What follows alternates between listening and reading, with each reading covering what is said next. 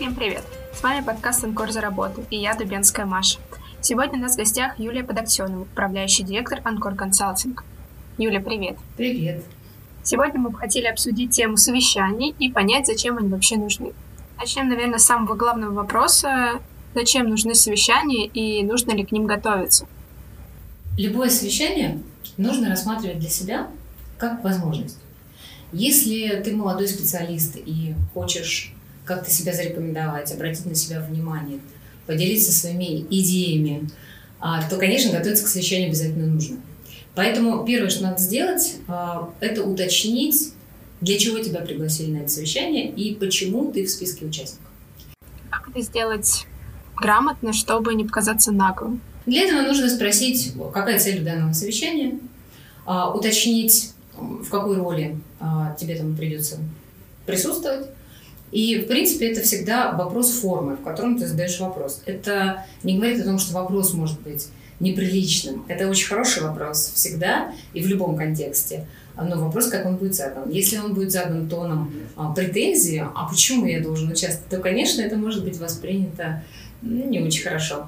Но если а, ты проясняешь именно с целью подготовиться к этому совещанию и быть максимально в рамках него эффективным, то тогда, конечно, руководитель воспримет этот вопрос очень позитивно, я уверена. Хорошо, я подготовилась к совещанию, знала его тему, основные тезы, которые будут обсуждаться. Но как мне выбрать место, на которое следует сесть? Например, могу ли я сесть э, во главу стола? Или это будет расцениваться как дурной тон? И это место исключительно для начальства? Это очень сильно зависит от того, в какой компании вы работаете. И вот я могу сказать по своему опыту, что есть действительно компании, в которых прям важно не занимать место во главе стола. И точно не стоит садиться, особенно если вы молодой специалист, и пока не очень уверенно себя чувствующий в компании. Если же компания с таким демократичным стилем, а, вы можете себе позволить сесть куда угодно, не думая о том, где будет сидеть ваш руководитель, он найдет себе место, в этом нет никакой проблемы. Поэтому, наверное, здесь очень важно просто понимать, в какой компании вы работаете и что там уместно, а что нет. Хорошо, вот я пришла на совещание, и на нем мне дали задание – Должна ли я сразу за него взяться или могу кому-то делегировать или вообще отказаться? А, если это какое-то, какое-то групповое мероприятие, где обсуждается какой-то конкретный проект, и возникает какая-то задача вне зоны ваших обычных операционных задач, то в этом случае и присутствует ваш руководитель, который не возражает, то в этом случае вы можете принять задачу сразу.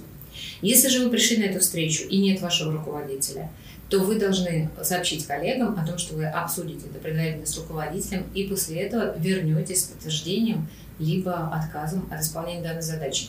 Потому что вы не можете принять такое решение, не согласовав его с собственным руководителем. Если с офлайн встречами все понятно, то как себя вести в онлайне? Какие правила хорошего тона существуют и каким правилам стоит придерживаться на онлайн-совещании? Тон фона стоит подбирать под э, тон самого совещания. Если вы предполагаете, что вы общаетесь с коллегами, у вас что-то креативное такое, то можно себе позволить какие-то веселые, интересные фоны. Если это более официальное совещание, то стоит поставить либо фон с логотипом компании, либо что-то сдержанное, очень офисное. За этим тоже стоит следить. Иногда забывают менять фон, и часто очень это выглядит неуместно. А теперь по поводу внешнего вида. Очень часто не обращают внимания участники онлайн-совещаний на то, на каком уровне у них расположена камера.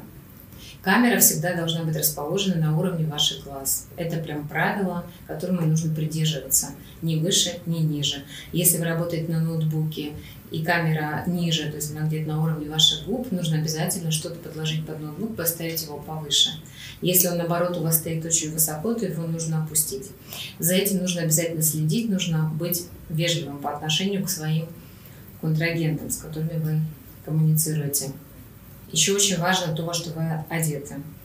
А, всегда рекомендуют надевать что-то светлое, что-то легкое, что-то позитивное и достаточно закрытое. На камере и в онлайне открытые части тела выглядят сильно не очень. Даже если в расстегнутой рубашке вы будете уместны вполне себе в офисе или на переговорах, в онлайне это может выглядеть совсем не так и производить абсолютно не то впечатление. У нас в компании принято включать камеры на онлайн-совещаниях. Если я подключаюсь ко встрече, и у всех участников камеры выключены, Следует ли мне выключить свою камеру из какой-то солидарности? Очень хороший тон – это включать камеру. Мы вынужденно работаем на удаленке, и ну, либо вынужденно, либо это входит в не знаю, составляющей да, нашего рабочего места. Но в любом случае, когда мы общаемся, решаем вопросы, камеру, конечно, нужно включать, хотя бы потому, что такие совещания с камерой проходят гораздо более эффективно, особенно если участников несколько. Если вы общаетесь вдвоем с коллегой, то можно себе позволить выключить а камеру, это будет похоже на обычный телефонный разговор что может быть достаточно эффективным, потому что вы удерживаете контакт всего только с одним человеком. Это можно делать за счет аудиального канала. В случае, если вы общаетесь с несколькими коллегами. Это бывает довольно непросто и вам, и другим людям. Камеры, конечно, по возможности должны быть включены. Если вы приходите на совещание все с выключенными камерами, задайте вопрос своим коллегам, что такое случилось и почему мы не можем камеры включить. Присоединяться просто вот автоматически не стоит. Все-таки сначала нужно уточнить. Возможно, кто-то из коллег а, просто забыл включить камеру, такое тоже бывает. Вот, и после вашего напоминания включить достаточно быстро. Юля, как ты сказала ранее, мы сейчас все вынуждены работать из дома.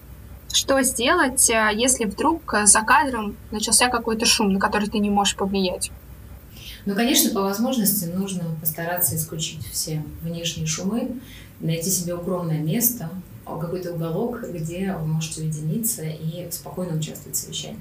Если же такая невозможная история, то есть несколько рецептов. То есть первое – держать замьюченным свой микрофон, ну, микрофон, чтобы вас не слышали коллеги по возможности. И включать его только тогда, когда вы что-то говорите.